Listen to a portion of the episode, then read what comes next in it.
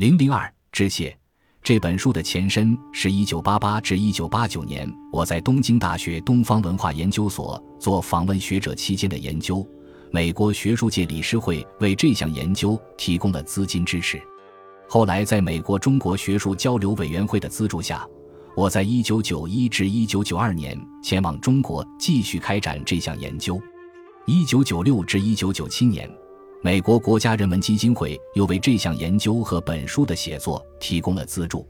另外，在整个项目期间，加州大学洛杉矶分校的学术评议会也提供了经费方面的支持。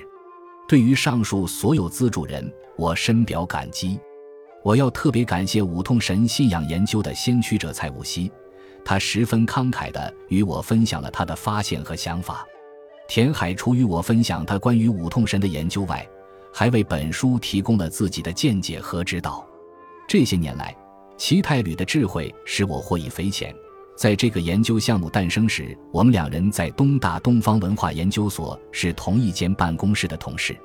罗泰和百宜阅读了大部分书稿，他们的批评和建议提升了相关章节的质量。王秋桂十分费心地阅读了本研究此前已经发表过的部分，他帮我避免了很多错误。我还想感谢加州大学出版社的匿名读者给出的评价和批评。廖贤惠以多重身份、谨慎周全的研究助理、勤学好问的学生、成熟的学者，为本书做出了巨大贡献。最后，读者应该清楚的一点是，这本著作的完成离不开大量前人的学术研究。思波一信、王春雨。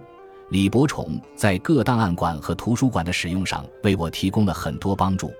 我还希望感谢下列机构的图书馆馆员和工作人员的慷慨相助：东京大学东方文化研究所、东洋文库、日本国立国会图书馆、日本国家档案馆、静家堂文库图书馆、中国社会科学院历史研究所、北京图书馆、北京大学图书馆、南京图书馆、南京大学图书馆、上海图书馆。